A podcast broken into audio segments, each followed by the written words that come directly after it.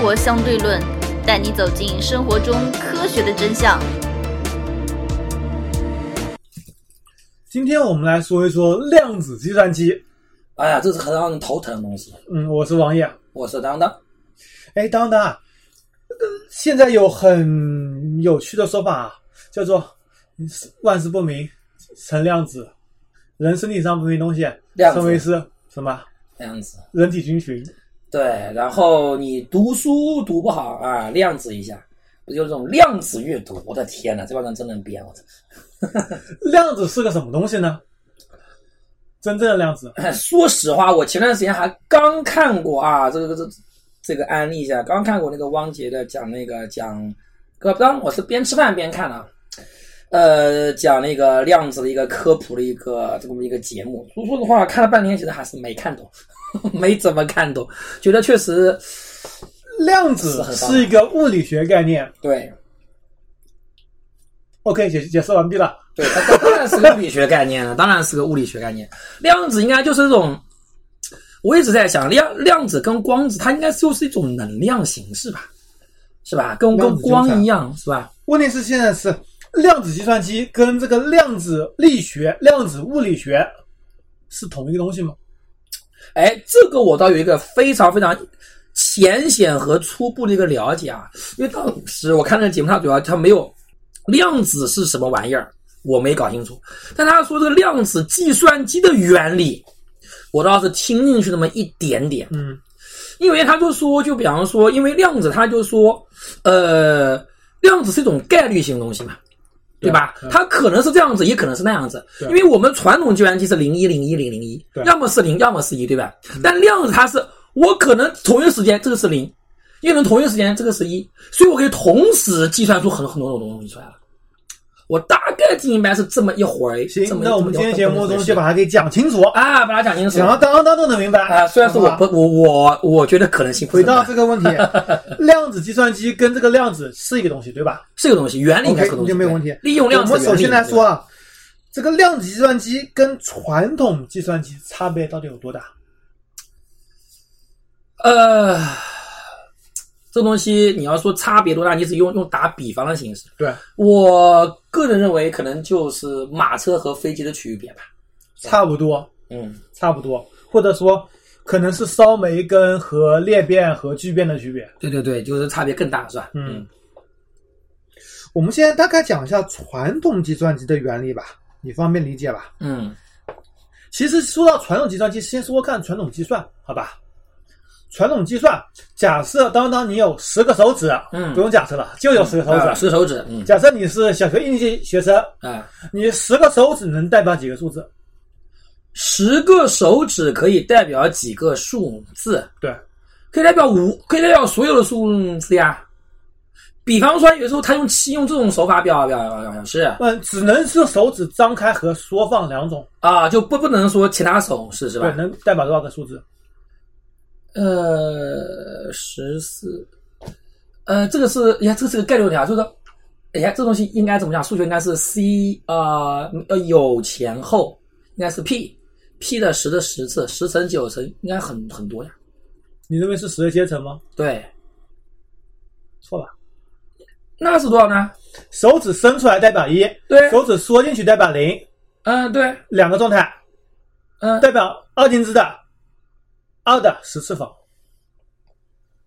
不是应该是十的阶乘吗？我我我可以两个手指合并起来的呀，比方说十五，十五，或者我表示五五十一，我是我是这个意思啊。你这意思是只能，然后然后然后说这个可以表示五十五，对不对？对啊，对，最最最最最大是到五五十五，最最大是最大是到五十五，然后第。颠倒没有没有用，五十五要还要减上去。哎，这个这这这个，我说这个概率数学我从来都不是特别擅擅长。OK，你如果手只是讲讲的话，一个手一二三四五啊，然后进到一个一，应该六不是十的阶乘，应该是五的阶阶乘，再减掉几。那我现在就五乘以四乘以三乘以二，对，乘以一，然后再减那个一，因为五十五是一样的。啊，不不止减一，比比比方比方说四十四是一样的，应应应该是减掉。五五四十，你看再再减了个五，对吧？不对，你算法应该这样子：左手代表一二三四五啊，啊，然后右手除一，嗯那么左手就变成零，变成六，对不对？怎么会六呢？变成六，变成六进制，嗯，就代表六，一个一，一个啊不，零，代表六。我不是跟你这种这种算法，我不是六进制，我是这个意思。这边一二三五六七八九十，对吧？嗯，啊，听听人考不清楚啊。然后我这就代表十，最后代表五，十五、二十五、三十五，我我是这个意思。对对对，你这意思，那这个只能说最不最大不超过两位数，对吧？嗯，就反正不会到最最最最最大就到五十五，按照我这种算法那。就是五，就是六还是六啊，我们这不管它，不管不管不管，还是六乘六吧？啊，行行行，因为你完全闭合和完全张开是一样的状态嘛，嗯嗯嗯六乘六嘛，最多是六乘六嘛，嗯这你的算法就不行嘛。如果换种算法，嗯。一个手指伸伸开代表一，嗯。合上代表零，嗯。两手指伸开代表一，代表零，就是变成二进制啊。嗯。十个手指代表十个二进制的位，嗯，就可以代表二的十次方等于一零二四这种算法。对对对对对，是的，就是说计算机的编码，对，我的编码方式就比你的编码方式有了一定的进步，对吧？嗯对，当然，你说还有更多的方式，以指关节来算，一个指关节代表零，一个指关节代表一。但是这个嗯就不是编码方式的进步了，而是存储的进步，对吧？啊，存储进步，对，有道理，那么传统的计算机跟你数手指一样，对，它就是数手指，其实，就是呃存储进步，算法进步，一直一直进步。然后你需要一个输入和输出，还要一个运算过程，三个简单的过程，对吧？同时，你不光用手指，比如说你有十个水龙头，嗯，开关开关开关，任何有两个状也可以状表示态的都可以模1024二二二进制，对对，都可以模拟二进制。对，所这个所有有两个状态的嗯，而量子呢？量子，它就是非常复杂，等于说，呃，量子它它它其实也是二进制，但只不过它因为我的就我的理解啊，嗯。就它同一时间既可以是一，也可以是零，对，那你这个应该就扩大多少倍了？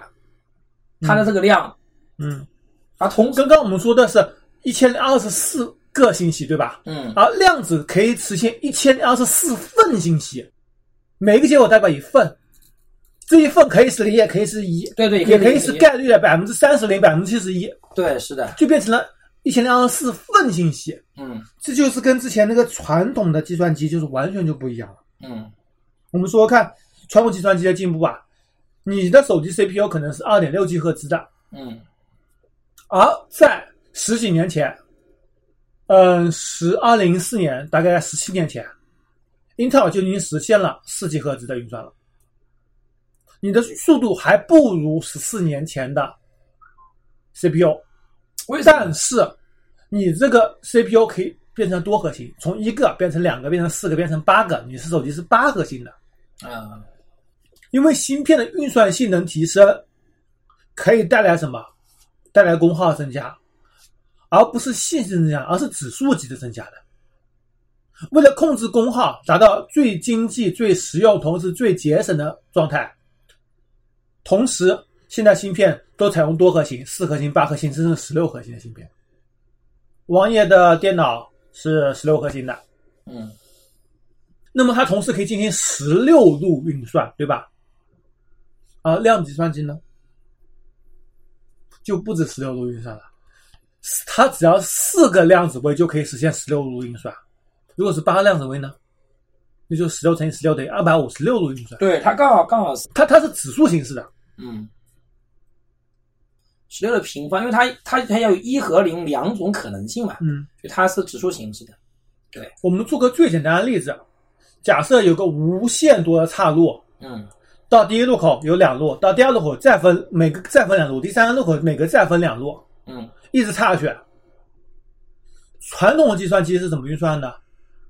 比如说只有八个核心，得一条一条路，八八个人一条条试，对，而换成量子计算了，同时进行，就跟孙悟空一样了。第一路分成两个分别走，第二路再分成各分成两个，再继续走，第三路再分成两它个，再继续最。初只需要最初只只需要一个量子核心就可以实现就可以实现了。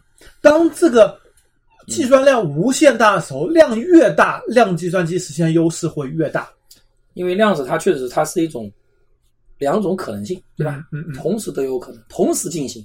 再加上我们大概一百多期节目以前举过一个例子啊，假设你要同时调查北上广深四个城市的房价，嗯你普通人需要四个人同时调查，嗯而量子只需要很简单的纠缠就可以同时调查出四个城市同时的房价数据全部汇总过来，嗯就会非常非常简单。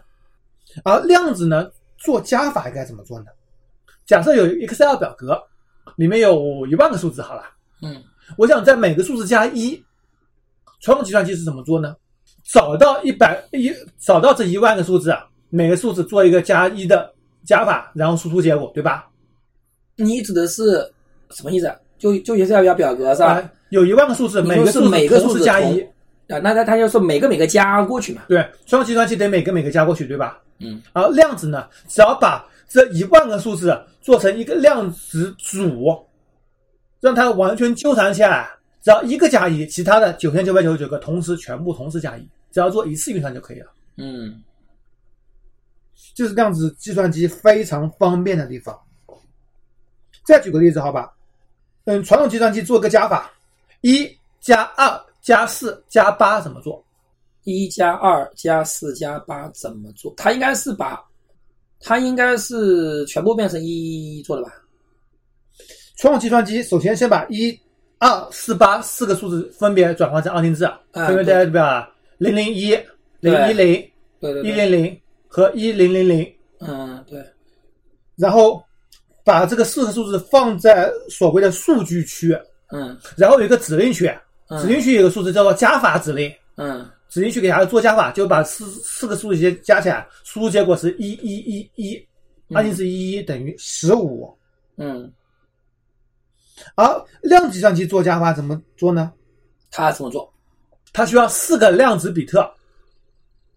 嗯嗯，第一个量子比特是百分之二十五的概率代表一，第二量子比特也是百分之二十五概率代表一，第三个也是百分之二十五概率代表一，第四个也是百分之二十五概率代表一。因为四个数字嘛，分别是零零零一、零零一零、零一零零和一零零零嘛。这数四个数字的第一位分别是百分之二十五代表一，第二位也是百分之二十五代表一，第三位也是百分之二十五代表一，第四位也是百分之二十五代表一。嗯那么就是四个数字全是百分之二十五代表一，嗯就加起来乘一个四，那就是百分之一百的代表一，那就是输入结果是一一一一。嗯它每一位是用一个量子位，是这么做的。在简单数上来看，好像量子计算也没有容易多少，反而感觉会更复杂一些。但是在你数据叠加上呢，这就是非常简单了。我们现在做四个数字，对吧？需要这样做。如果你需要一百个数字、一千个数字，甚至一万个数字相加的话，量子只需要把它每个数字第一位多少的比例算出来，每一位的比例算出来以后，再相加就会简单很多很多很多了。可能这你还不是太清楚，对吧？对，我们叠加四个量子比特，每一个量子比特代表一个位。第一位有三个零一个一，那么就是百分之二十五概率是一。第二位也是三个零一个一，那就是百分之二十五概率是一。第三位也是三个零一个一，也是百分之二十五概率是一。第四位也是三个零一个一，代表百分之二十五概率是一。那么四个量子都是百分之二十五的概率，因为有四个数相加乘以一个四，那么四位就是百分之一百的概率等于一。那为什么前面它是百分之二十五概率是一呢？因为我刚刚所说的，一二四八，一是零零一，二是零零一零，三是零一零零，八是一零零零对对，是的，那就是第一位百分之二十五是一，第二位百分之二十五是一，第三位百分之二十一，第四位也是百分之二十五是一呀。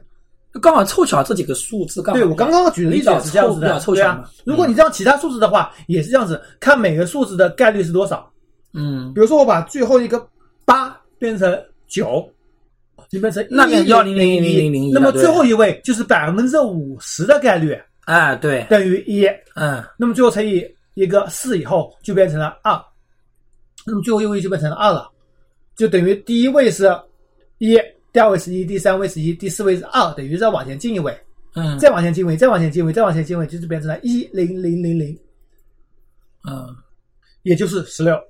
嗯，如何收听我们的节目呢？您可以在喜马拉雅、荔枝 FM 或者苹果的播客应用上搜索“生活相对论”，关注爱因斯坦头像的就可以了。在越多数字的时候，这种做法是越简单；越少数字的时候，感觉好像比传统的加法更简单，对吧？然后还有一种情况，做除法。我记得好像传统计算机除法就是按照按照减法算的是吧？除法是怎传么做呢？统是怎么算？是它是怎么算的？比如说你说的数字一千零二十四除以二除以二除以二除以二除以二除以十个二，刚好等于一，对吧？嗯传统计算机怎么说呢？先一千零二十四，先除以四二，输出一个结果变成五一二，再除以二，再输出的结果变成二五六，再除以二，再输出的结果变成一二八，再除以二变成六四，再除以二变成三十二，这是嗯十六八四二一，它是一位一位计出来的。得着一次一次一次一次运算，嗯，而量子则是一次性全部给它运算好，它怎么就一次性就全部需要要全部计算好呢？用概率学啊，嗯概率学原来是百分之一百，在百分之五十，在百分之二十五啊，它只是运算的这概率是多少啊？二如果变成是二零四是一零，对不对？对，二是一零，那它等于说每每次除以一零，那么就是它这里是等于说，每次少一个零嘛，就等于，对吧？一零要是等于一，后面是带十个零，嗯，对，除以二，每次少一个零，每次少一个零，每次少一个零，每次少一个零，每次少一个零啊。嗯，那它等于那它怎么同时算呢？量子计算机变成概率了，嗯，它怎么就变？它怎么变成概率呢？比方比方说一一一零，它那个对吧？啊、它第一位概率是百分之一百的一，后面都是零，嗯那么低位变成百分之五十、百分之二十五、百分之十二点五、百分之六点二五，直接给出个结果啊，直接最后乘以一个数字啊。哦哦，还没完完全明白，慢慢来吧，慢慢来。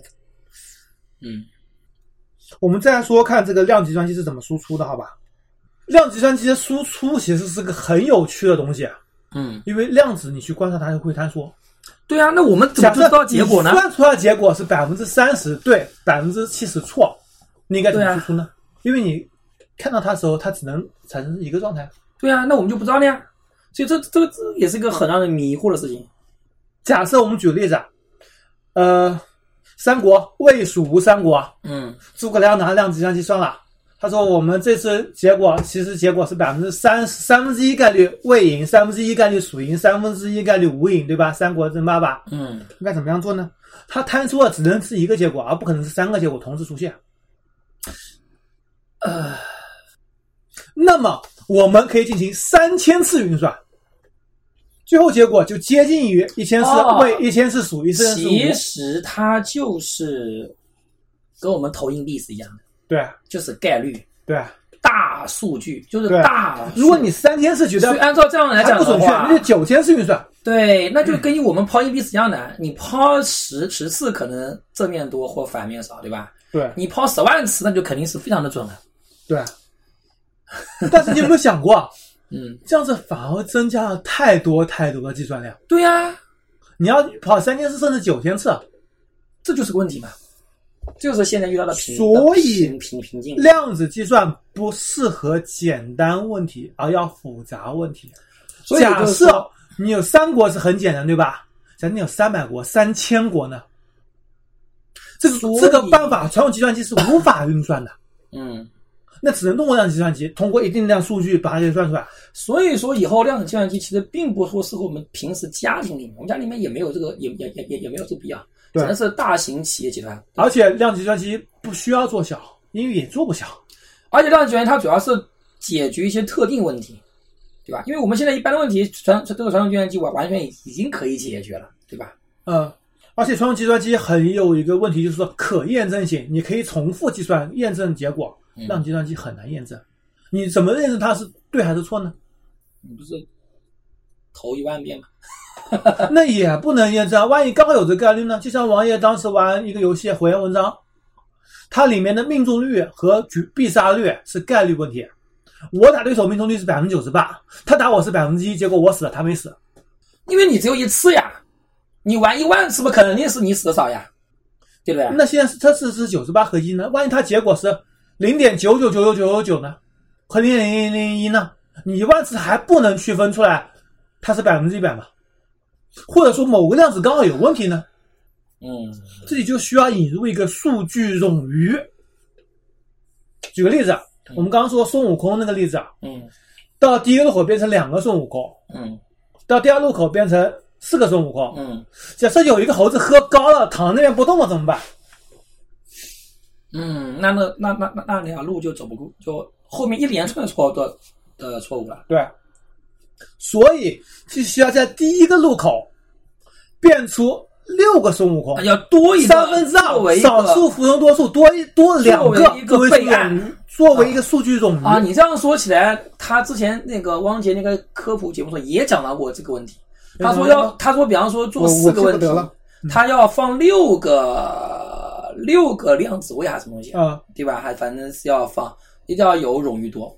嗯，对对对，发现万一出现问题，对，那就就是原来是偏两倍嘛，你现在得变成六倍嗯，来解决这个冗余的问题。所以量子计算机还是很复杂，实际上你要要做起来真的很麻烦。你要日常生活用真的是非常难，你真的还得用这种大型的做大的事情。嗯，对，因为我们传统计算机已经非常非常便宜了，现在主要是采用了晶体管光刻技术，光雕嘛，嗯非常非常成熟了。而量子呢，这个却很不成熟。现在主要有几种量子，现在主要有几种量子计算机的设计方案。第一种是 IBM 和谷歌主导的超导电路，超导；第二种是微软主导的拓扑量子结构；嗯第三种是光子结构；第四种是离子阱结构。有一种是中国的吧？离子阱主要是国内比较多，嗯现在我们看广泛使用的最多两种是超导电路和离子阱，它们有什么优缺点？超导电路是非常容易扩展的，能够加新的东西，嗯，但是稳定性比较差。嗯为什么稳定性比较差？超导你得接近绝对零度的时候才能实现超导，嗯，你必须保证温度在零下两百七十度左右，这个没法实现呀。这个成本就非常大了，所以稳定性就会比较差。而离子阱呢，它相对于超导电路来说，基本无法扩展，就像你的 iPhone 手机一样的，你买了多少容量就多少容量。嗯你虽然可以扩展，但是很难扩展，对吧？嗯但是它的稳定性很强，嗯，而且在常温下就可以实现。嗯，哎，我们中国现在那个潘建伟团队就来做这个是吧？嗯，对。嗯再说到一个初始化，传统计算机你遇到问题会怎么解决？遇到问题重新开机重启。重启解决百分之九十问题，对吧？对，是的，重装解决百分之九十九问题，对吧？对换电脑解决百分之一百问题，对吧？对，那么量子计算机呢？初始化呢，就不是重启这么简单喽。嗯你得把量子所有的纠缠态全给取消掉哦，嗯这重启就非常非常麻烦，所以量子计算机的成本就会非常非常高。同时，刚刚所说的扩展性和稳定性都是非常非常重要的因素。你不稳定，什么都形成不了，对吧？你扩展不行，你无法增加数据，嗯。你无法增加更多的运算。所以从这个角度看，量子计算机要成型，我觉得估计还得再再走二十年吧，是吧？保守估计估计还得再二十年吧。可能真的需要几十年，这个数字大家都不好估计，谁也不知道需要多少年才能够真正实现。按照我的想法，虽然我是完完完完完全是瞎猜啊，可能我觉得量子计算机的成熟啊，我觉得不会比那个可控核聚变容易。那不会，等会儿我们会说到，已经可我觉得有更简单的应用场景了。OK，好吧，终极科技目标就是可控核聚变。再去说说看硬件和算法吧。嗯，